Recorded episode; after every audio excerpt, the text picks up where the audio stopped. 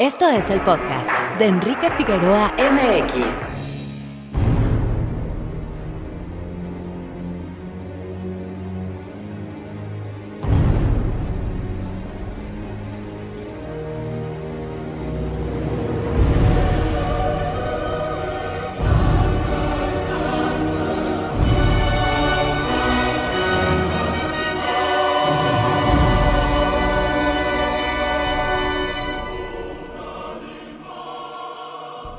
Muy buenos días, tardes o noches, bienvenidos a un episodio más de este podcast. Les saluda Enrique Figueroa Anaya y me da muchísimo gusto el día de hoy tener a un gran invitado, que es Julio César Durán, coordinador de prensa en Cineteca Nacional, pero sobre todo amigo y colega de la cobertura cinematográfica. ¿Ya cuántos años de conocernos, mi querido Jules? Fácil 10, fácil. Podría ser un poquito más, pero yo, yo creo que 10, 10. 10 de, de empezar, justo según yo nos, nos empezamos a frecuentar porque eh, las primeras coberturas, por ejemplo, que yo empecé a hacer de festivales de cine. Ajá. Y me acuerdo por ahí que habrá sido Guanajuato y Morelia 2012, creo. Yo creo que antes, mi querido Jules, porque si no me equivoco, estuviste en un aniversario de Reconoce MX. En 2000, sí, sí, fue 2011, debió haber sido por ahí. Algo así. Sí, 2011, 2012, por, eh, porque sí era el primer, bueno, el primer aniversario y fue en el Black Horse. Ah, seguro, sí, sí, sí, sí. Y de hecho es curioso porque pues también por ahí también le mando un, un abrazo a Alejandra eh, Castro, quien estaba ahí como RP de ese lugar. Ahora Ah, está en también la cobertura fílmica Sí. y en cosas de cine. Pero sí, ya, entonces, mira, pues podemos calcular justamente, sí, más de 10 años, mi querido Jules. Sí. Y este, y bueno, Y, y además fan, fan de, fan de Batman. Exacto. Nos trae, nos convoca un, un podcast que, que me da muchísimo gusto poder grabar contigo, que es eh, Batman, la máscara del fantasma, que es, eh, yo ya he dedicado en mi podcast un episodio a Batman a través, es- le llamé Batman a través de sus autores, es el podcast más largo que he grabado con Antonio Camarillo, a quien le mando un abrazo, iba a ser de una hora, terminó como de dos horas, Eh, y abordamos el Batman de Burton, de Nolan, eh, ya no el último Batman de, de, de, de Reeves, Matt De Reeves. Matt Reeves. Ya no, ya no lo, no lo colocamos porque todavía no se había estrenado. Pero dejé fuera porque normalmente esta película es una que siempre quiero platicar con todo el mundo y que muy curiosamente pocos han visto. Sí, sí, sí, y, bueno, le mando un abrazo a Antonio Camarillo, espero que ya la haya visto. Eh, y escribí de ella y tú en Twitter en algún momento me dijiste, oye, si se arma a grabar, adelante, cuéntame tu historia. Primero si quieres con Batman y, y con la máscara del fantasma, mi querido Jules. Y pues con Batman, yo, yo, yo creo que con Batman, eh, y estoy seguro de que es la, la historia de cualquier chavito, ¿no? Eh. En, en, en, en México, y lo digo en México porque eh, es bien sabido que en México se consume mucha cultura popular, sobre todo, eh, digo, norteamericana me refiero, pero sobre todo cómics, superhéroes y digo, no por nada eh, en el mercado cinematográfico, que somos además el cuarto mercado más importante del mundo en cuanto a cine, eh, pues lo que más se consume es Marvel, ¿no? No es, no es ningún secreto y, crea, y crea polémicas, ¿no? Entonces, bueno, los superhéroes están ahí, están ahí presentes. También en algún momento de la vida me acuerdo que, que creo que incluso Sam Raimi, eh, eh, cuando viene a presentar el primer Spider-Man, mencionó que el- el- la Ciudad de México era la que más consumía cosas relativas a Spider-Man. ¿no? Entonces, Sí. entonces ahí está, ¿no? El, el tema de los superhéroes creo que está presente en cualquier, creo que infancia y adolescencia. Y es, ya específicamente Batman, eh, de chavito pues me- sí me compraban muchas historietas. Lo que más me compraban mis papás era justo era Batman Ajá. y X-Men. Era lo que, que yo leía de chavito. Eh, eventualmente en la adolescencia pues ya me empecé a clavar con, con cosas que en su momento pues creo que estaban más pensadas para adultos, ¿no? Este me compré mi- mis tomos de, de La caída del murciélago, de Batman año 1, ¿no? De, del regreso del caballero nocturno, ¿no? Que es una, una joya de, de Sí. novela gráfica. Eh, pero digamos, redondeando todo eso, creo que el, el recuerdo más viejo que tengo o de impacto del personaje eh, en, mí, en mi, y en mi infancia, evidentemente, fue el primer Batman de Burton. Claro. Eh, tengo muy presente esa película. Lo mismo, no era una película para niños en realidad. Sí. Sin embargo, era un personaje que sí era o estaba asociado a, a niños y pues me dejaban verlo, ¿no? O sea, mis papás lo veían y yo me pegaba, me sentaba ahí a verlo. Y sí tengo un recuerdo de que era, era algo que, que, que yo como que no concebía precisamente porque era un momento en el que no había películas de, de superhéroes. Digo, y aparte yo estaba chavito, yo tenía cuatro años, creo. Sí. Entonces, porque es 89, 90, pero según yo aquí llegó en el 90. Es Ajá. 89, pero creo que a México llegó en el 90. Es posible, sí. Y me acuerdo del final, o sea, lo que tengo más presente es el final, esta figura eh, eh, arriba de los, de los edificios con la, con la, con la, este, Batiseñal. con la batiseñal. Ajá. Recuerdo que a veces también me parecía muy, muy de morrito, me parecía como una película de terror incluso, ¿no? Sí. Eh, porque evidentemente esto no era una película pensada específicamente para niños, eh, pero sí me dejó una marca bien importante. Eh, porque a partir de eso, pues justo lo mismo, era, era comprar historietas de Batman porque me había gustado la película y era comprar muñequitos de Batman, y era comprar este, pues un montón de parafernalia alrededor, ¿no? Yo, yo, y yo creo que ese es el, pr- el primer recuerdo que tengo, el Batman de Burton. Sí, que además es una etapa de parafernaria muy interesante porque, digo, en Estados Unidos fue todavía ma- ma- mayor. Aquí en México apenas estaba entrando el, el Tratado de Libre Comercio. Bueno, en ese año todavía no, posteriormente sí. Eh, y vendrían muchos cambios en, en México en eso. Tengo una reflexión ahí sobre cómo nosotros eh, somos también como una generación, este, pues sí, muy consumista, ¿no? Sí, Porque, claro. porque ni modo, ¿no? Y, y tú y yo que somos medio rojos, este, pues de repente uno se anda mordiendo la lengua, pero pues sí, ni modo, ni modo, así es esto, ¿no? Este, pero sí, yo mi primer recuerdo con Batman haber sido Batman regresa, 92. Ujú, ujú. Y con un álbum, eh, pero sobre- no me acuerdo si la vi en el cine, es posible que sí, pero no me acuerdo porque tendría igual seis años y esa era todavía más oscura. Este, pero sí me acuerdo de un álbum de estampas de Pepsi. Sí, sí, sí, sí. Y me acuerdo sobre todo de la Sí. última estampa que me generaba mucha curiosidad, que nunca se, se, se, se- se respondió esa, esa pregunta sobre si Gatúbela vivía o no vivía. ¿no? Exacto, al final. Exactamente. Em, y, Yo también tenía esas, yo también tenía esas. ¿Verdad? Es que salieron muchas cosas de esas. Y, y en específico, porque sí, obviamente no podemos dejar de hablar de Batman Máscara del Fantasma sin hablar de Tim Burton, porque pues, es su influencia principal, ¿no? Sí, y, y justo ahorita que lo mencionabas, a mí me ha pasado lo mismo a lo largo de los años. Son pocas personas las que me he encontrado que, que la conocen o que la han visto, digo menos, que la han visto, ¿no? Sí. Este, está raro, es, es raro porque en realidad esta película sale en cines, o sea, se estrena en salas cinematográficas. Eh, evidentemente no es el éxito de taquilla que fue Batman y Batman Regresa de Burton, pero eh, es, es raro. Bueno, a mí me parece peculiar que una cinta animada eh, de, este, de este tipo o de este tono llegara a salas de cine. Yo la vi, me acuerdo, en, en, en un VHS pirata Ah, sí. que, que- que igual trajeron a la casa.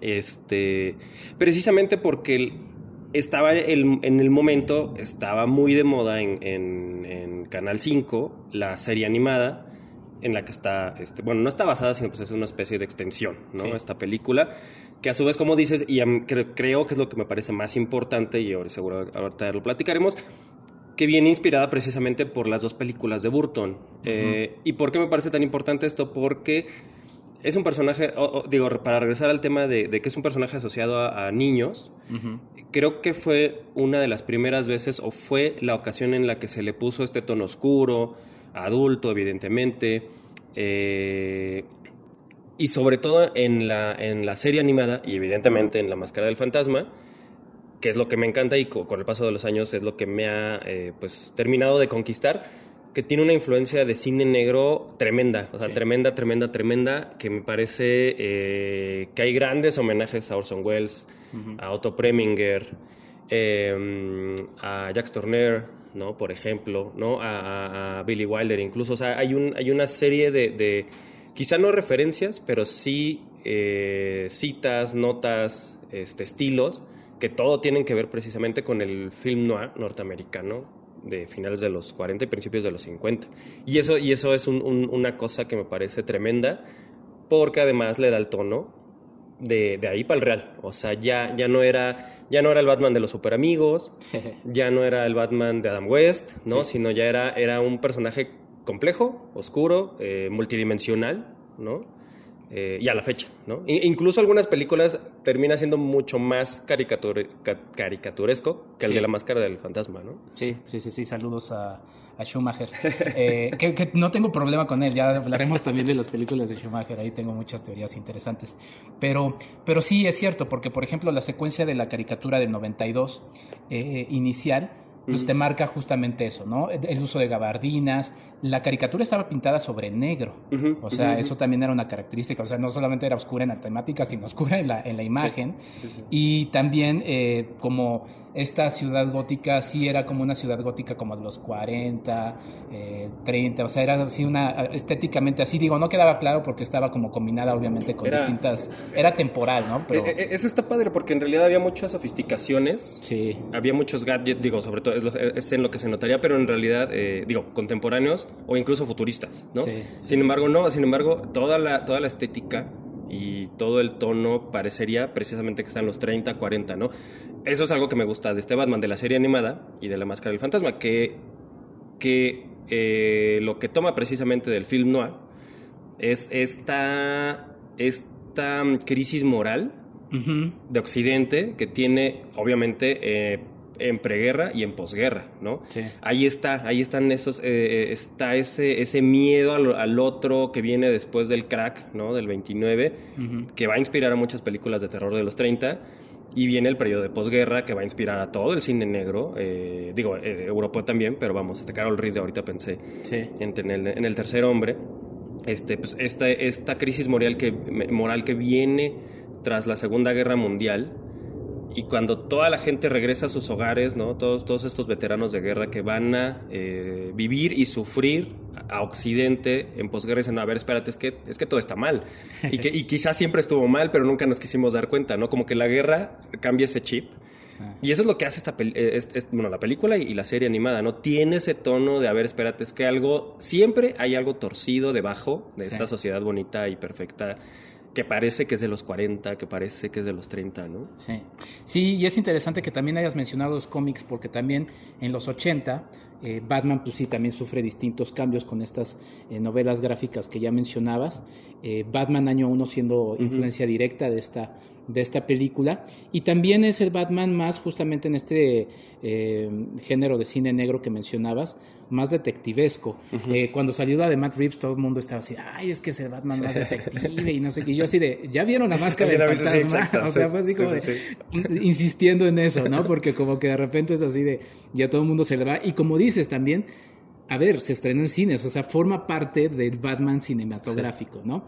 Em, pues vamos a hablar, justamente, vamos a aterrizar en, en, Batman, la, máscara del fantasma. Eh, ¿Por dónde quieres arrancar? Bueno, por cierto, este viene siendo un homenaje doble, porque todavía no sé exactamente qué fecha sale el podcast, pero juguemos con dos fechas.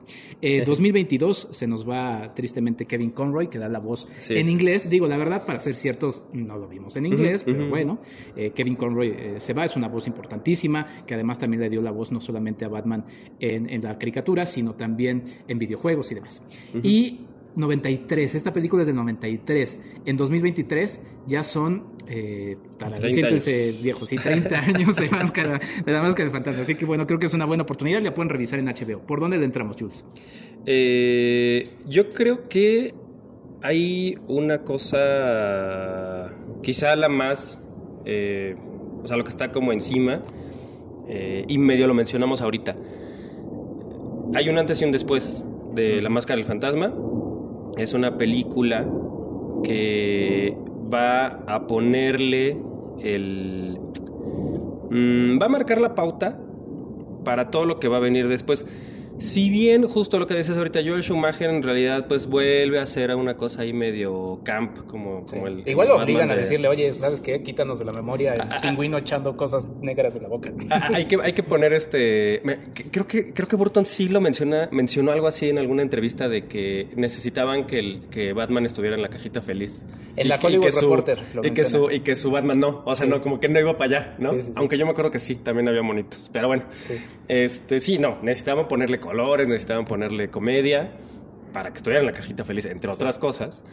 eh, mira, otra vez hablando de consumo, pero este sí, sí nos va a dar pie para que todo lo que venga después sea eh, series animadas, eh, películas animadas que ya no salieron en cine, pero pues que ahí están en formato, bueno, estuvieron en formatos caseros, que siguen, por ejemplo, ahora en plataformas. y los eventuales Batmans, digo, el Batman de futuro que también fue serie animada, este, el de Nolan, el de Matt Reeves, pues, evidentemente que justo anoche estaba yo leyendo una, una entrevista de eh, Robert Pattinson, que decía que su inspiración principal era el Batman de Kevin Conroy, ¿no? O sea, e, ese, que, que él lo que quería era acercarse a ese. También lo mencionaste ahorita, ¿no? Bueno, ahí está, el detective, ¿no? Este, y justo algo que, que y, y por el otro lado, algo que ha ido perdiendo Batman, que sí está, sí o sí está en la serie animada, es que es un detective. Ok, es un superhéroe y, hace muchas cosas y esto, que tiene todos sus gadgets y, tiene toda este, esta fortuna detrás que le permite hacer todo lo que quiera o casi todo lo que quiera. Pero en realidad el punto principal de este personaje y que otra vez lo trae del cine negro es que es un detective. Es un personaje. ¿Y, y ¿qué, qué tiene que ser un detective? Bueno, es un personaje que está en medio, lo que cualquier superhéroe, pero pensemos en, en la posguerra este, eh, occidental. Es un personaje multidimensional que está en medio entre, entre querer trabajar dentro de la ley y no, ¿no? Y no poder o no querer o simplemente porque no es tu función, ¿no? Entonces está ahí en medio entre, precisamente entre la luz y la oscuridad, eh, no es gratis, ¿no? Entonces eso es lo que es un detective, ¿no? Está medio jugando sí con las reglas de la policía, pero tiene otros chances, ¿no? De irse por la libre. Eh, esto lo pone en muchos conflictos, evidentemente, y trae sus conflictos propios precisamente a ese universo. Eh, que para empezar, bueno, que a final de cuentas, pues eso, lo hace un personaje complejo, lo hace un personaje adulto, cosa que a veces está en Batman y a veces no. A mí me gusta ese Batman, justo. A mí me gusta ese, ese personaje que en realidad, más allá de que tenga un batimóvil, que está padrísimo además, o que tenga un, un batiplano o lo que quieras, en realidad todas las cosas que resuelve las resuelve por intelecto, ¿no? Y por lógica y por, y por y con la ayuda además de Alfred que también es también es su especie de, de, de, Virgilio todo el tiempo. Sí. Sí, interesante. Por cierto, ahorita que mencionabas el Batimóvil, estaba, me quedaba pensando, quizás sea mi Batimóvil favorito. ¿eh? Digo, obviamente me gusta el de, el de Burton, pero este me gusta también. Y, y, es muy interesante porque a mí me, me, atrajo Batman y este, mucho justo por eso, porque era un antihéroe, ¿no? Y siempre reflexionando uno piensa, o sea, los antihéroes son más humanos que los héroes, o sea, por eso Digo, sí existe, ya hablaremos de, Superman y hay cómics muy buenos de Superman, eh, All Star Superman, por ejemplo, pero, pero siempre, era, o sea, era perfecto que hasta el copete lo tenía perfecto, o sea, así de perfecto era Superman. Y este eh, tiene muchos, muchas cosas y en la máscara del fantasma creo que además se humaniza todavía más, eh, por, decirlo así. Eh, nos encontramos en una película que se basa en dos tiempos, en donde, digamos, está el tiempo presente y el tiempo pasado que, se va reconstruyendo a partir de recuerdos de, de, Batman. Pero lo que sucede en el tiempo presente es que Batman está solucionando justamente como detective, tratando de buscar las pistas de un personaje que después conoceremos como el fantasma, eh, que está matando a una serie de mafiosos. Y le están echando la culpa a Batman, entonces pues él también, digo, también para tratar de quitarse eso, pero sobre todo para investigar qué es lo que está sucediendo. Y a partir de ahí nos encontramos con algo que mm, sí se ha manejado en las películas de Batman, eh, pero que creo que aquí se maneja muy bien, que es, es un humano y se enamora y el dolor de tener que decidir, ¿no? Sí, sí, sí. Que, es el conflicto de siempre de Batman, ¿no? De seguir siendo eh, el, el este vigilante nocturno que puede todo, ¿no? Bueno, ante, ante la policía, que, que, es a quien siempre tiene encima, por ejemplo, ¿no? Al cuerpo policíaco de, de Ciudad Gótica. Y la sociedad, ¿no? De que entre qué es héroe y qué es villano y que sí y que no eh, siempre está en ese constante de, bueno, tiro la toalla y ya, ¿no? Ya, ya hasta aquí, ya hice lo que tenía que hacer, ya, ¿no? Siempre está en esa, en esa disyuntiva. Acá le suma precisamente la cuestión amorosa, ¿no? Donde tiene esta oportunidad de, bueno, ya, ya hiciste lo que tenías que hacer, ya, ya pusiste alguna clase de orden en Ciudad Gótica, que era lo que pretendías, nadie te está diciendo que estás olvidando a tus padres, pero bueno, tienes este chance de ser un humano común y corriente del el, el millonario filántropo de familia, bonito, todo, ¿no? Entonces está, ahí le sumas otra, ¿no? Una segunda disyuntiva. Em, y se me hace padre precisamente que en estas disyuntivas está la, el gran tema de la película, que es la venganza, que es el eterno tema de, de, Batman, que incluso se lo achaca, ¿no? Uno de los, que puede ser un pro un contra. Ay, otra vez, ¿no? Otra vez Batman y otra vez sus papás y otra vez la venganza. Bueno, acá, acá de eso va, ¿no? acá, acá está el tema de la venganza, de precisamente eh, eh, de un personaje que aparentemente está cumpliendo lo que no había podido Batman hasta el momento, ¿no? Bueno, y que no había querido, además, ¿no? Como que en este, en este claroscuro de querer todavía un poco hacerlo de la manera, ahora sí que por, por las, por las, todas las de la ley. Bueno, llega otro personaje que justo empieza a matar este, mafiosos. Bueno, y entonces, ¿qué tienen que ver todos estos mafiosos? ¿Por qué, ¿Por qué están matando a estos? ¿Qué tienen en común? ¿Qué hicieron? ¿Qué van a hacer? Eh, pues ahí entra precisamente el detective, ¿no? Se me hace interesante. Eh, y una cosa que, eh, que, justo no había hecho, no, no, había hecho consciente, hasta ahora también que empecé a leer este, precisamente notas de la película, que nunca hay ningún tema amoroso en la serie animada que, querían, el plus que nunca les dejaron meter a los creadores de la serie animada era la parte sexual de Batman, que justo es una cosa que falta, porque tiene todas las cosas adultas que te imagines, menos, menos sexo, ¿no? Que era lo único que no les habían dejado y dijeron, bueno, vamos a hacer una película, entonces acaba de estar, acaba de estar por lo menos una relación romántica, ¿no? Que medio había ahí con, este, con Gatúbela y con, este, y con la hija de Ra's al Ghul, ¿no? en, en, la serie animada, muy velado, muy, digo, mucho más, este, menos eh, evidente que en la película. Eh, y que también es, es un tema pues, más interesante. Claro, sí, fíjate que no lo había reflexionado de esa, de esa manera, pero sí, eh, de todas las películas de Batman, esta es probablemente mi, no, esta es mi, película favorita, justo porque contiene todos estos elementos y contiene elementos, a ver, no le, no le vamos a tener miedo al spoiler porque es una película que ya... Ya, ya tuvieron 30 años para verla, así que... Exactamente, exactamente, queremos hablar libremente de ella. Este, cuando veía el final, que también a todo el mundo nos emociona de, de, The Dark Knight de Christopher Nolan, en donde le dice este, que no es un héroe, que es un Dark Knight, ¿no? que es increíble esa escena. Por cierto, la recreó en voz Kevin Conroy en una versión animada.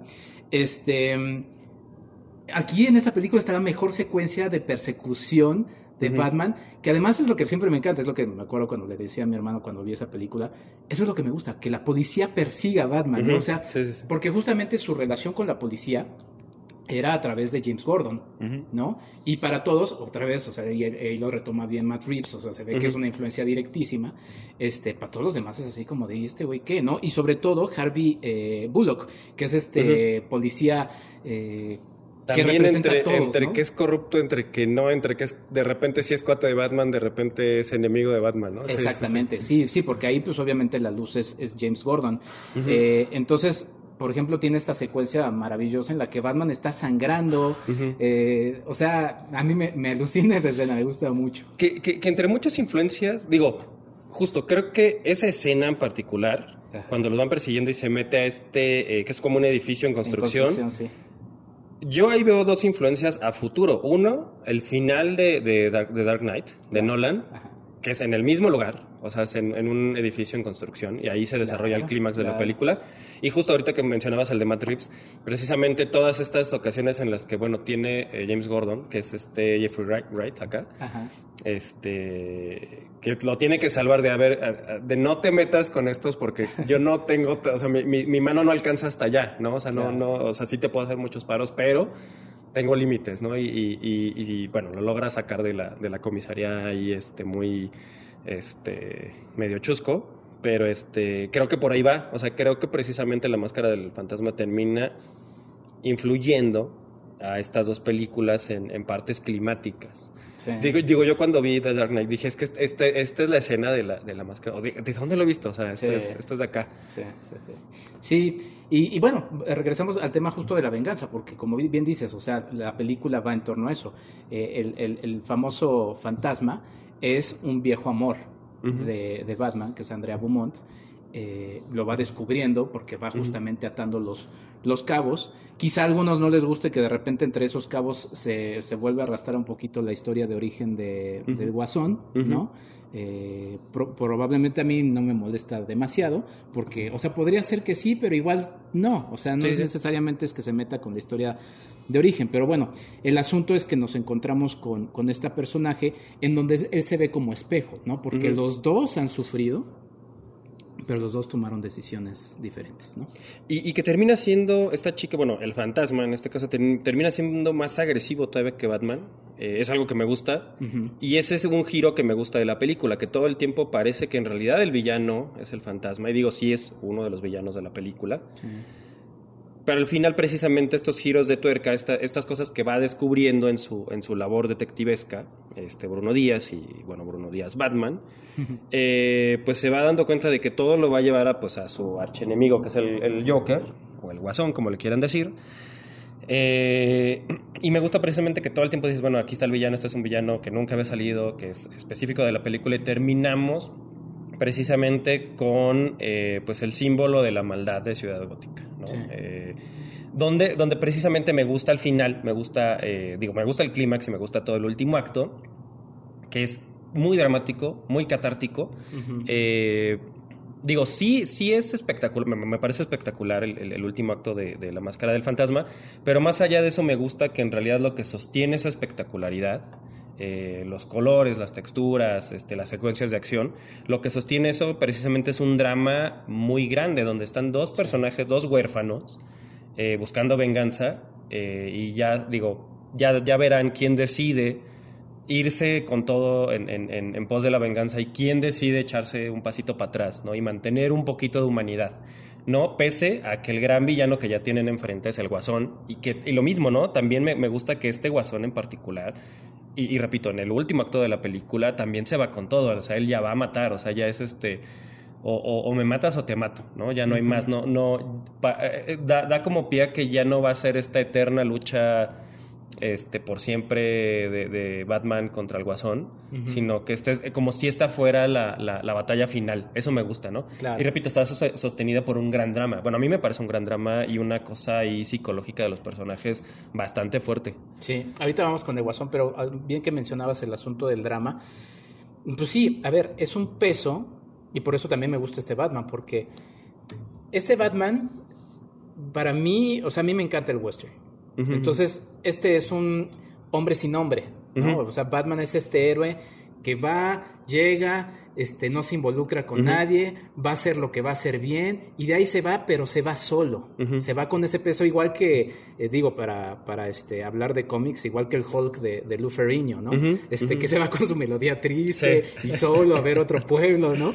Este, y para mí es, eh, eh, o sea, por eso es este gran logo, porque de ahí vemos y entendemos justo la soledad de este personaje. O sea, tuvo que decidir entre hasta hasta hasta este eh, católico va a sonar, ¿no? Entre, entre su felicidad y la felicidad o la alegría de, de todos los demás, ¿no? Sí, sí, sí. Y, y, es justamente eso. Hay una escena que también es que esta película está llena de escenas bien bonitas, ¿no?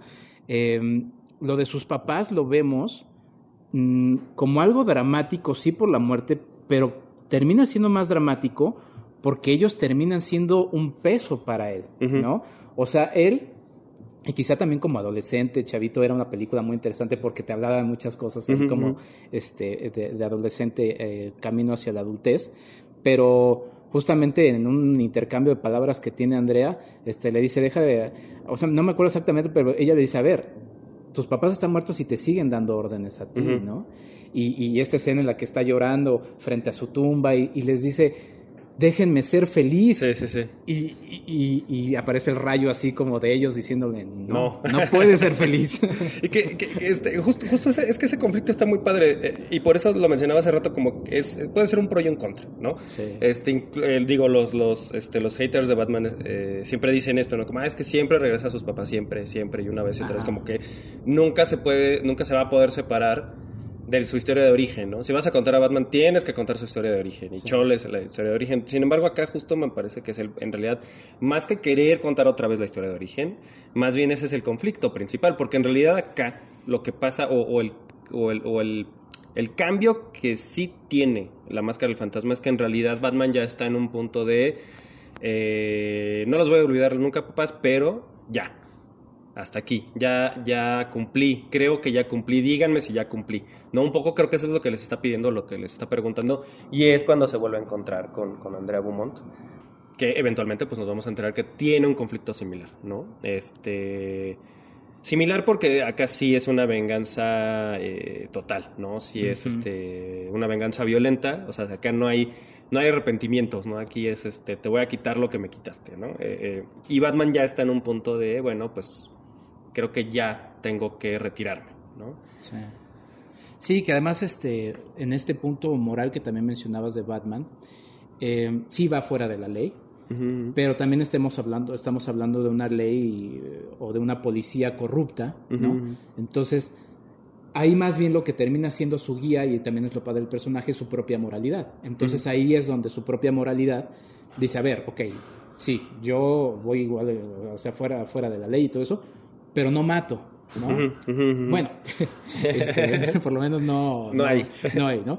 Este, no mato y este, y entonces ahí- es ahí y también sigue, pues es una historia en la que sigue enamorado de esta mujer en donde trata de, de salvarla y al final también termina siendo esa tragedia otra vez entre decidir su vida feliz, que es algo que también se ha abordado mucho en los cómics, ¿no? Y que también es el peso del pobre Alfred. O sea, pobre Alfred. Yo por eso, y nada más voy a mencionar esto porque sí, este, Batman contra Superman, me gustan dos puntos mucho de ella. O sea, una, esa que es un Alfred alcohólico, y lo entiendo perfectamente tendría, porque que, es así de... tendría que ser, o sea... Sí, ya estoy hasta la madre de este güey. Obviamente me voy a perder. el. Sí. Así tendría que ser después de tantos Sí. años de soportarlo. Y la segunda, sí, o sea, quizá fue mal llevado eso de, de, de, de- de- de mi nombre, de su nombre era Marta. Este, pero, pero, pero, pero al final para mí tiene sentido, porque finalmente es, es, es como dices, o sea, es el, el- el- lo que, el, el trauma de este personaje, ¿no? Y, y es que terminan. eh, a, mí, a mí me hace mucho sentido porque eh, tenía que anclarlo a la moralidad gringa, Zack Snyder. Eh, allá, ¿no? En, en Batman contra Superman, que no es el único Batman contra Superman. A- me claro. gusta mucho el de la serie animada también, ¿no? Sí. Que, que según yo no sale en Batman, sino sale en Superman, pero es la, la misma continuidad, Sí, pues. sí. Eh, no, sí, o sea, tenía que anclarlo a una cosa de moralidad gringa. Siento yo que para que tuviera eh, pues un punto de referencia con el público al que iba dirigido. Por otro lado, también nos pone un tema bien interesante y es que estos personajes son niños en realidad. O sea, sí, son superhéroes y, y- y pueden con todo y hacen de todo. Y eh, me acuerdo una frase, me acuerdo muy bien una frase de, de- de Batman del futuro que, que- que también juega, que es la misma continuidad de, de la serie animada de, de principios de los 90, donde el, el- el Bruce Wayne viejo le dice a- a- a- al Batman joven, este, no me acuerdo cuál es el caso, porque también tiene un, un- hay un, un caso especial, este, paranormal, sobrenatural, no me acuerdo de qué va. Y le dice, ah, bueno, pero es que tú no crees en nada de esto, ¿no? Este, Ajá. Bruce, y le dice, güey, yo he visto todo, ¿no? O sea, yo he visto Sí. todo, yo he visto demonios, hechiceros, bla, bla, bla, o sea, Pero es que esto está raro, esto está chistoso, esto está muy adolescente, no, no me lo estoy creyendo, pero- o sea, yo he visto todo, ¿no? O sea, sí, es un personaje que ha visto y ha hecho de todo, y se ha enfrentado a todo. Sin embargo, es un, eh, yo siento que es un niño precisamente, o sea, te- termina siendo huérfano toda la vida, ¿no? no Siento que es alguien que necesita de alguna manera eh, eh, esto, anclarse a estas figuras que ya no tiene, de alguna manera, y por eso está este, este tótem que es este Alfred. Pero siento que hay algo ahí medio perverso eh, que, que- que abona la complejidad de estos personajes, que pues son niños en realidad, son, son huerfanitos, Ujú. ¿no? Ujú. que su cosa moral se les tronó ahí. Y evidentemente todo lo que viene después pues no es una no es una moralidad madura, ¿no? No es justo, es, a ver, ok, soy una persona eh, eh, eh, pues eh, sana que va a arreglar su vida de la manera, esto, más sana y coherente de la mejor manera posible. No, me voy a disfrazar. Sí, sí, sí. y voy a andar de matón por todos lados, ¿no? O sea, Sí. sí, hay algo ahí torcido, hay algo que se rompió y que evidentemente no van a encontrar, ¿no? Eh, eh, eh, hablando de, de, de, una serie de guionistas, porque no son, no son pocos, pues tienen que estar desarrollando un personaje a partir de esto, ¿no? Sí, sí, los guionistas de esta película son Alan Burnett, Paul Dini, eh, Martin Parco y Michael Reeves. Y por cierto, eh, y me quedé pensando en el de, en el de Zack Snyder, eh, cuando está este Batman, eh, pues sí, su, su traje, eh, no sé, a mí me sonó como una especie de, homenaje a, Batman justamente animado, porque los ojos se le iluminan de color blanco, como lo vemos en la, en la serie, que además en la serie es muy, me gusta mucho ese diseño, ese, ese asunto de los ojos blancos como que le da, y aunque no veamos su pupila y todo eso, este, le da mucha personalidad, porque me acuerdo también otra escena de Máscara del Fantasma, en donde está espiando a Andrea con Arthur, que es su interés romántico en el, en el tiempo en el, contemporáneo de la película, y, y entristece. O sea, todas esas cosas. Me encanta cómo sufre Batman. Me encanta que sufre. este, porque dice, es la vida que dejó ir, ¿no? y, y, no está llorando, pero está lloviendo. Pero le está, ajá, en realidad, es, ahora sí que, que, como dice este Rutger Hauer en, en Blade Runner, este, pues van a desaparecer como lágrimas en la lluvia, ¿no? Así, eh, eh, justo, justo así, así este, fabrican esa escena. Eh, y ahora estaba pensando también eh, en precisamente en esto del sufrimiento, que también tiene algo, algo órfico ahí, ¿no? Bueno, algo de Orfeo, porque es. Eh, y, de tragedia griega. O sea, porque sabemos que no va a poder. O sea, sabemos que es un superhéroe y que tiene que ser un superhéroe y que va a seguir siendo un superhéroe hasta el fin de sus días, ¿no? No importa qué pase.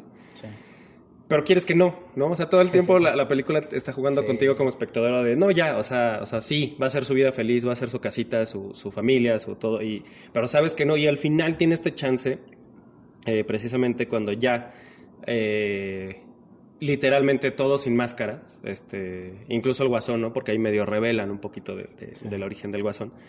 Este, el guasón, el fantasma que es Andrea y este y Batman. Y termina, este, te digo, siendo algo muy, muy a la Orfeo de, bueno, a ver, ya, vámonos los dos, vamos a escapar del infierno. Y que nadie voltee atrás, ¿no? Y ella termina volteando, ¿no? Esa es la gran tragedia de Batman, de que se tiene que, tiene que perder eso, ¿no? Tiene que perder... Eh, al, justo va al infierno por alguien y, y, no importa qué haga, lo va a perder, ¿no? De todos modos, al final, ¿no? Sí, sí, porque digo, creo que no entramos mucho la trama porque estamos pensando que ustedes la vieron, pero justamente, o sea, en, en, el tiempo pasado que cuenta la película está eh, Bruno Díaz pues, en los primeros días de Batman, ¿no? O sea, inclusive vemos eh, que está diseñando su disfraz, eh, vemos que va a una feria como de esas este, de inicios o finales del siglo XVIII, inicios del siglo este, XIX del futuro, en donde de repente ve un auto y dice, ah, aquí está el batimóvil, este, una, una especie también como de Disneylandia, bueno, muy raro esa feria que, a la que va, pero en ese momento y, con esa tragedia de, no saber cuál va a ser su camino, está en una juventud en la que va a decidir qué es lo que va a hacer, se encuentra con Andrea y Andrea, bueno, él le confiesa, le dice que estoy confundido. Y Andrea le dice, bueno, quizá ellos me mandaron tus papás para que, para que no te confundieras. Pero también, justamente, o sea, y eso es lo que nos gusta. Sí, o sea, no, queremos que sea Batman, ¿no? O sea, no queremos que no sea Batman, pero también queremos que sea feliz. Y, también esta, esta escena en la que le pide la mano finalmente a Andrea en un atardecer muy bonito, colores muy cálidos y de repente ¡pum! los murciélagos que emanan de la futura este, eh, eh, baticueva. Como diciéndole, no te puedes escapar. O sea, sí, pues no vas puedes a ser todo y no, y, no, y, no, vas a poder escaparte de tu... Precisamente, ¿no? Muy de tragedia griega, o sea, de tu destino. O sea, tienes que cumplir un destino, pase lo que pase. O sea, puedes darle todas las vueltas del mundo, pero todas las vueltas que le des te van a llevar a este lugar, ¿no? O sea, e, e, eso, eso, eso me parece, eso me, parece, me parece que esto, lo que los guionistas tienen muy buen tino, ¿no? Muy buen tino para hacer, hacer estas cosas, ¿no? Tiene este elemento de tragedia griega, pero está desarrollado en, en la época del film noir, ¿no? Gringo, eh, pero tiene todas estas cosas futuristas, ¿no? Eh, y siento que todo eso junto termina siendo una película, esto, ¿no? Ya está cumpliendo 30 años, me parece que sigue siendo actual. Eh, también algo que yo no sabía y que justo este 2022, Empire la nombró, nombró a Batman la Máscara del Fantasma como la mejor película de superhéroes de todos los tiempos. Y, ya había hecho una, una, una, publicación similar en, en, los 2000, no recuerdo ahora qué año, la había puesto entre las, este, como la mejor de Batman. Sí. O sea, la mejor de Batman, nada más de Batman. Pero justo hace unos meses este, publicaron como, bueno, esta es la mejor película de superhéroes de, hasta la fecha, ¿no? O, sea, o sea, es más importante, que creo que tiene que ver con un culto. Esto que decimos, ¿no? Nos hemos encontrado con mucha gente, sea del medio o no, o fans de Batman o no, eh, y muy poca gente la ha visto, ¿no? más bien ha sido, eh, y esto, ¿no? De que no tuvo un éxito en taquilla en, en el 93 más bien ha sido un, proceso eh, gradual, ¿no? Eh, se ha vuelto más de culto y justo de repente uno se encuentra con un fan, digo, como nosotros, yo no sabía que te gustaba tanto y dije, no, sí, es que es, que es la mejor, yo, yo, yo, yo, estoy en ese, en ese plan, es la mejor película de Batman, o sea, de verdad, véanla, si no la han visto, váyanse a HBO. Es la mejor película que he visto de Batman. No, no quiere decir que no me parezcan muy buenas las otras, o unas mejores que otras, pero sí me parece que, que todo lo que tendría que ser Batman, eh, digo, como mero gusto personal, todo lo que tendría que ser Batman está acá. Ahí está, ahí ya está armado, ya está ahí, ya está puesto, ¿no? Sí, sí, que es una reflexión que también hacía en ese episodio que les platicaba. O sea, finalmente y afortunadamente, creo que Batman en el cine es muy afortunado porque tiene para todos los gustos. Eh, creo que ahí sí ha sido el personaje de superhéroes más este, afortunado porque ha pasado por todos los ojos eh, posibles y, los Y muchas plumas, ¿no? Y muchas plumas, exactamente. Pero otro elemento que, creo que es fundamental también de esta, de esta versión, mi querido Jules, eh, es la música. Es que yo me acuerdo cuando vi Batman Begins, me gustó, pero de repente dije, sería perfecta si tuviera la, música, de, Danny Elfman, ¿no? Sí, sí, sí. Y aquí Shirley Walker hace una adaptación, pero la secuencia inicial.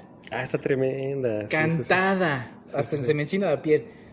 Orquestal y, y, y además es súper oscura esa primera escena esa versión de, musical de, ese Batman me parece la mejor, o sea, es Que, es como un cruce, digo, eh, si no lo ubican, que seguramente sí lo ubican, pero sí, para los que no, es ahí como una cruza, porque lo mismo, me fui a, me fui a Spotify y, y, encontré el soundtrack completito, ya me puse a escucharlo ahora, este y escuchar, justo, escuchándolo solo, o sea, sin el soporte de la, de la imagen, ajá, dices, wow, o sea, es que claro, por eso cuando ves la película te emocionas, porque dices, es que justo esa, esa es el, el, primer tema que sale en la película, que es el tema principal.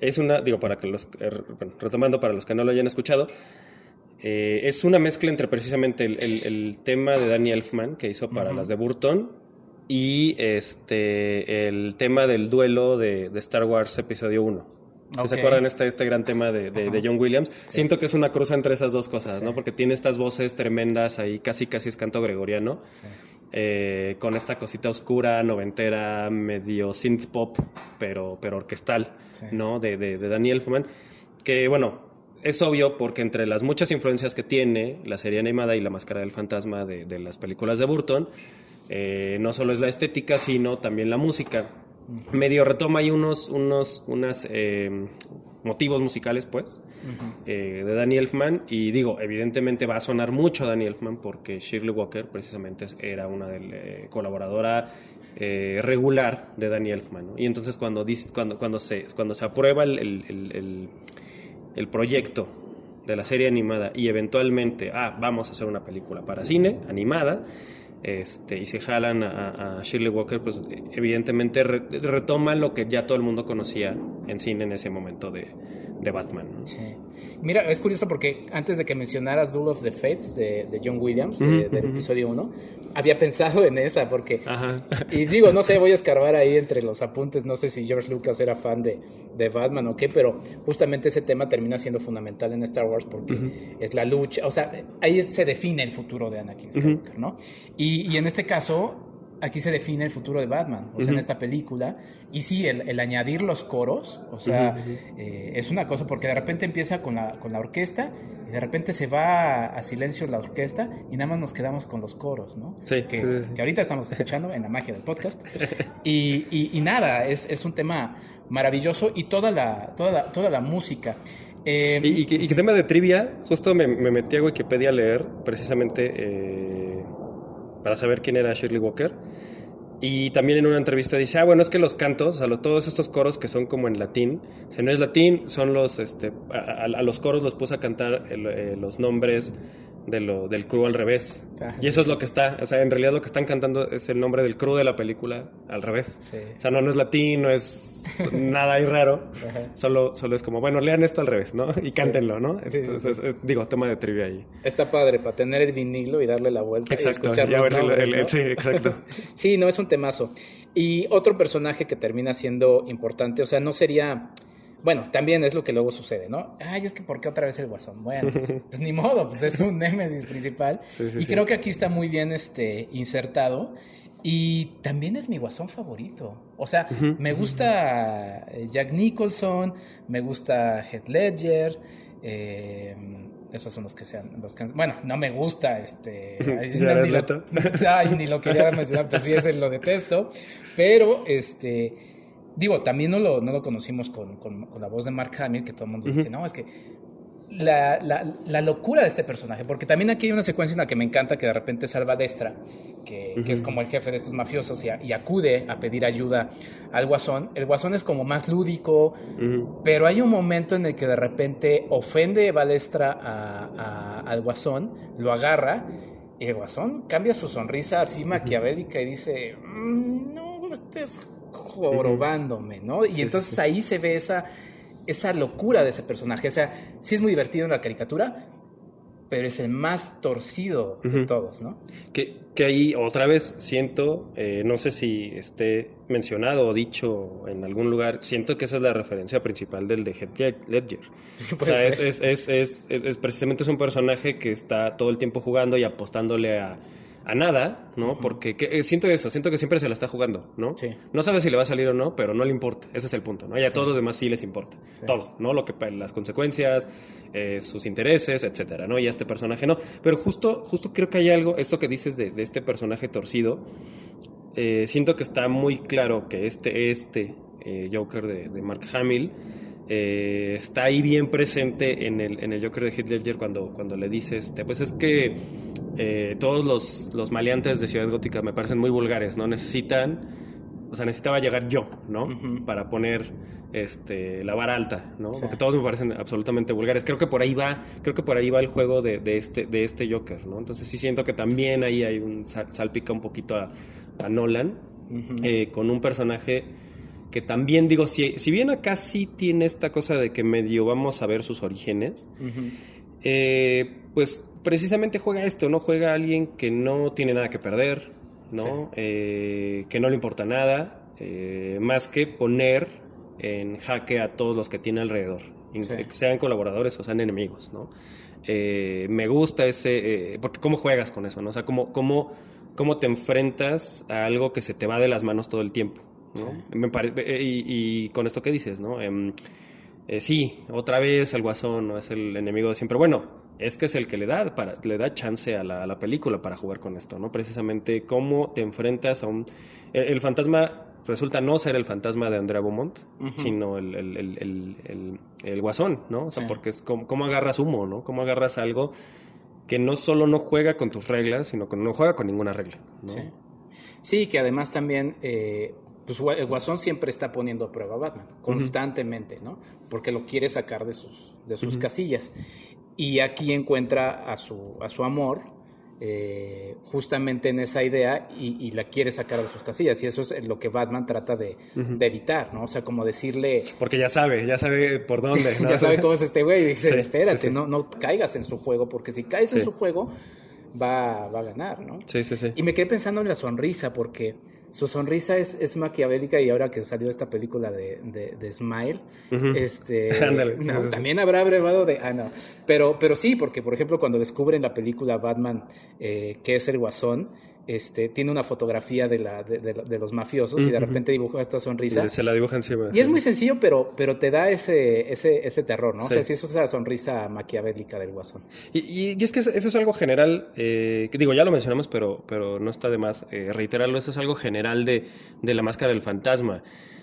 Eh, creo que es un poco más accesible eh, que otras películas de Batman, es decir, no, es no tiene una violencia explícita, a pesar de que sí hay violencia, sí, sí, es, sí hay temas adultos, vamos, el, romance es bastante adulto, ¿no? Eh, el tema de los mafiosos, de la venganza, eh, el drama del pasado, con los padres, con los respectivos padres, ¿no? sin embargo, creo que es muy, muy accesible y encuentra ese equilibrio y reiterar esto, que es una película eh, oscura, que es una película que retoma el film no, porque sí, ¿no? No nada más porque sí, porque se ve bonito, ¿no? O sea, sí hay una serie de, dramas, y eh, que, bueno, más bien, de, de, de temas que le van a ayudar a los arcos dramáticos de los personajes, ¿no? Eh, porque tiene que haber conflictos, porque son, eh, porque tienen claroscuros. Claro. Eh, justo ahora que hablábamos de la música, creo que va por ahí. Eh, no es una película de terror, pero le juega al thriller, le juega al miedo, le juega, eh, vamos, al thriller detectivesco. Sí. Eh, creo que ahí, aquí hay una diferencia entre, entre la serie animada y La Máscara del Fantasma. La Máscara del Fantasma tiene mucha música, muy bien, digo, ya, ya todas estas flores que le echamos a Shirley Walker, pero eh, la diferencia con la serie animada es que en la serie animada hay muchos silencios que terminan siendo bien incómodos. Sí. O sea, la, la- la serie animada, yo me recu- recuerdo haber, viéndome, bueno, viéndola de niño, eh, y era algo, yo, yo pensaba que era algo, era algo entre em, la, la dimensión desconocida y viejas, precisamente viejas películas este, de los 50, ¿no? Hay muchos silencios, o sea, de repente sí hay música, pero Sí. cuando hay música es cuando son, según yo, eh, voy a tener que ver otra vez la serie animada, pero, pero hay música cuando hay secuencias de acción. Sí. Cuando hay charlas, cuando hay otras acciones no tan vistosas, pues, eh, los personajes este, están con, con un silencio de fondo. Sí. O sea, no hay más, solo hay un, un ruidito de una mesa, este, o copas si están bebiendo. Es decir, hay, hay folies, hay voces, evidentemente, pero abajo no hay nada. Sí. Cuando vienen las secuencias de acción ya viene la música que se parece mucho a la de Danny Elf- Elfman o, o alguna vez así la retoma, pero, pero me parece ahí esa, esa, esa construcción eh, de atmósfera y de ambiente que terminaba siendo muy incómoda. Ya no está acá, ya no está en la máscara del fantasma, casi hay música más, más este, en más parte de la película. Sí. Eh, pero vamos, son los mismos creadores, son los mismos, este, la misma gente detrás. Pero bueno, sí, sí, sí quería notar ese, esa cosa de, eh, sí, de atmósfera y de estilo que terminaba dándole ese plus también de oscuridad, ¿no? A la, a la peli.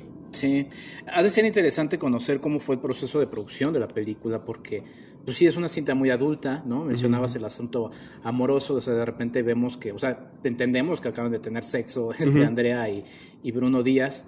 Eh, lo vemos sangrar, o sea, sí Ujú. vemos a Batman sangrar en, en rojo. Y, y todo el asunto de, pues sí, o sea, sí tuvieron, sí tuvieron mucho, o sea, sí le metieron lana a la película. ¿no? Para todos estos elementos y se siente una película grande, ¿no? Y para las caricaturas que estaban en el momento, o sea, muchos animadores provenían de los Tiny Toons.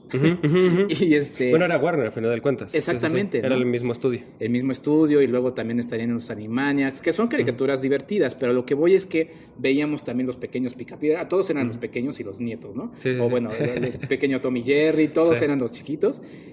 Y esta caricatura era, y todo este universo de Batman era, y termina afectando a todo lo demás, porque ya mencionaste Batman del futuro, que también es increíble, y me encanta saber que Batman nunca fue feliz. ¿no? Sí, sí, O sea, es, un viejo huraño, me encanta, me encanta.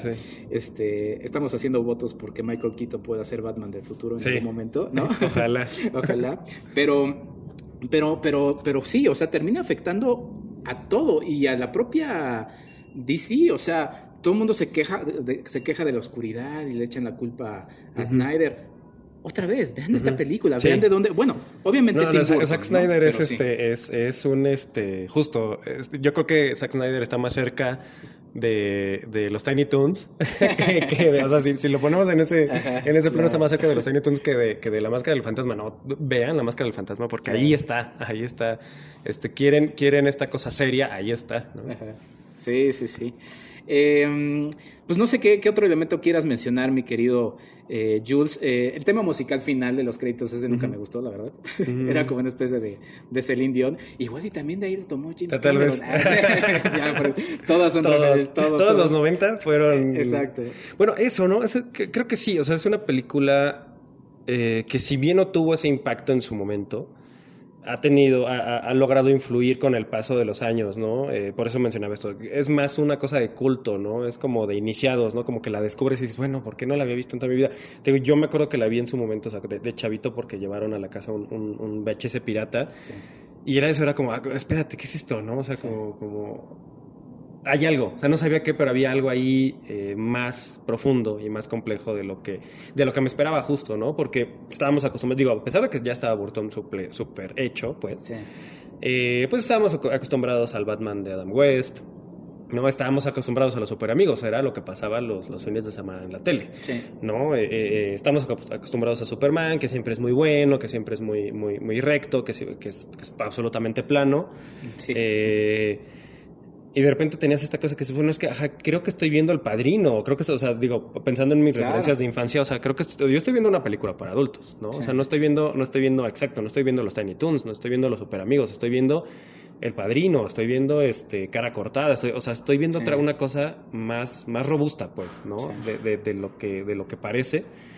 Y obviamente cuando, digo, conforme fui creciendo y, y regresé varias veces a ella y me encontraba con alguien, pues, sí, yo también la vi, no, está increíble, no sé qué, la volví a ver, este, y la, la acabo de ver hace, hace como un año, menos, este, bueno, ahora en pandemia, bueno, en pospandemia, y este, la volví a ver y dije, no, pues qué, qué- qué joya, ¿no? Ju- Justo vi que estaba en HBO, Sí. eh, y le vas encontrando cositas, ¿no? Le vas, le vas, eh, le puedes rascar a una película que es un thriller de detectives, que quiere ser film noir, eh, que quiere ser tragedia, que quiere ser entretenimiento, evidentemente, ¿no? Es una película de entretenimiento.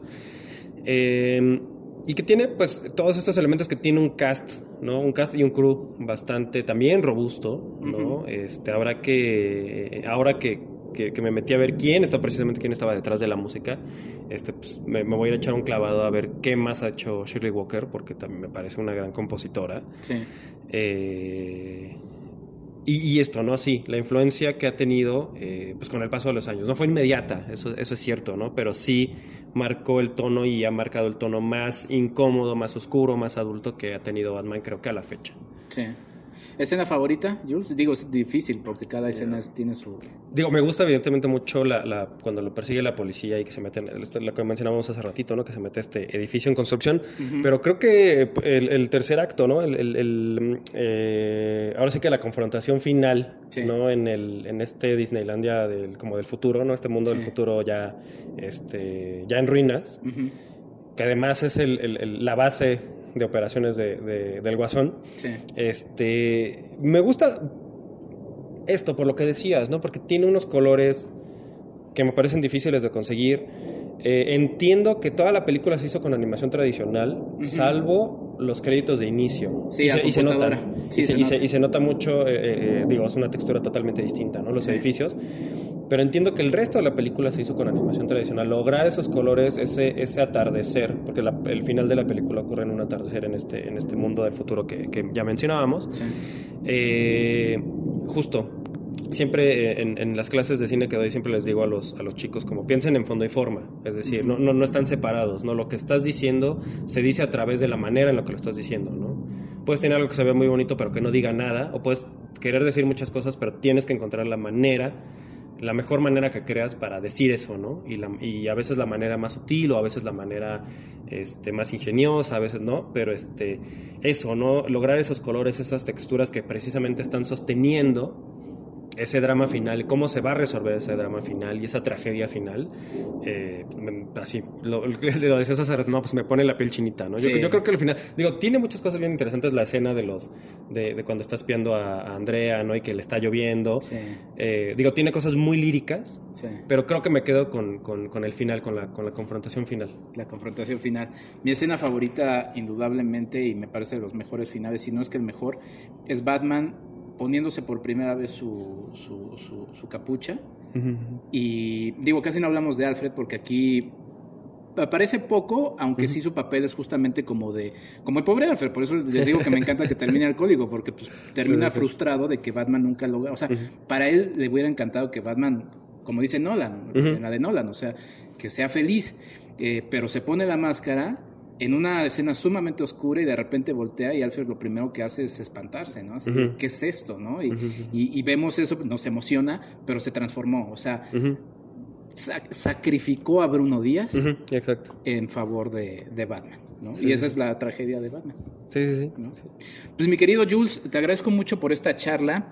Eh, vayan, corran a ver en HBO, que eh, también creo que los puede ser que los haya alejado que sea animada, pero a ver, en fin, ya estamos en, el marco de Pinocho y Guillermo del Toro, este Miyazaki tiene muchísimo, todo el anime japonés también nos ha enseñado, entonces no huyan porque es animada, de verdad creo que es probablemente sí la más adulta de todas las, Batman en cine que se han hecho.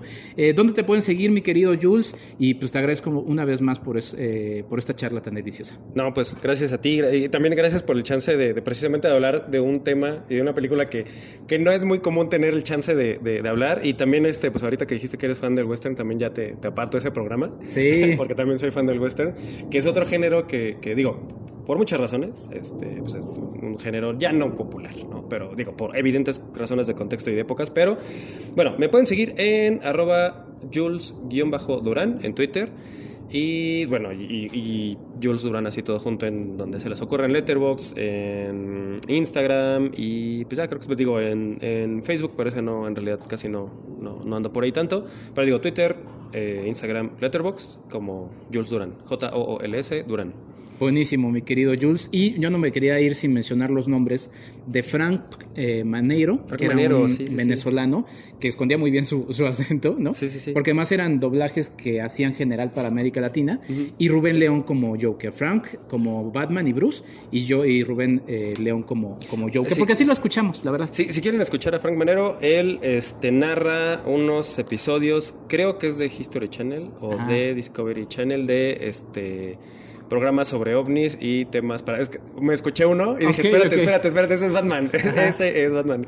Y estaba narrando precisamente, es el narrador en español de, de estas series ah, como de, voy a ver. de misterios este, sobrenaturales y, espaciales y cósmicos. Y... Que además es una voz muy característica, digo, ya lo mencionabas, o sea, Kevin Conroy, pero pero nosotros lo escuchamos con la voz de Frank y también era una voz muy este pues muy muy buena para, para Batman la verdad sí, sí, sí. oscura también oscura sí y, este, y bueno, pues muchas gracias, mi querido Jules. Gracias. Y nosotros nos vamos escuchando justamente música de Batman, la máscara del fantasma. Eh, no el tema final, no corran.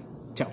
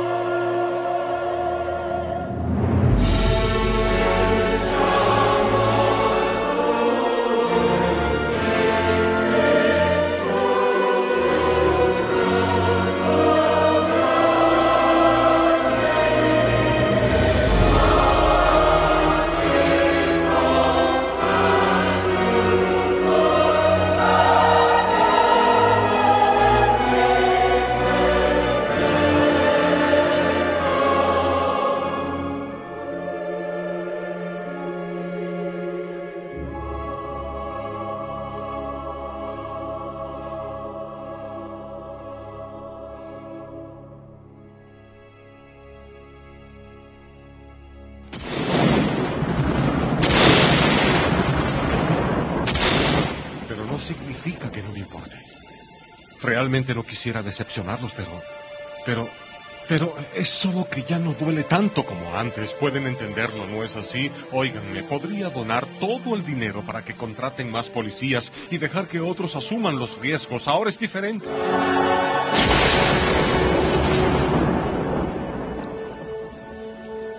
Por favor, realmente es lo que quiero.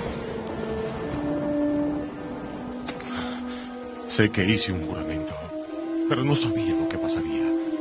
No había pensado en mi felicidad.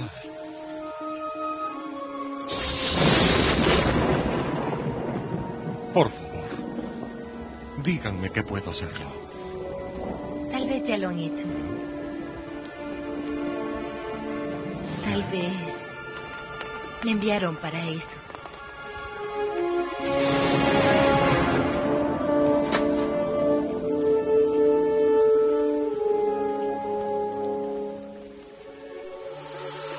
Esto fue el podcast de Enrique Figueroa MX. Hasta la próxima.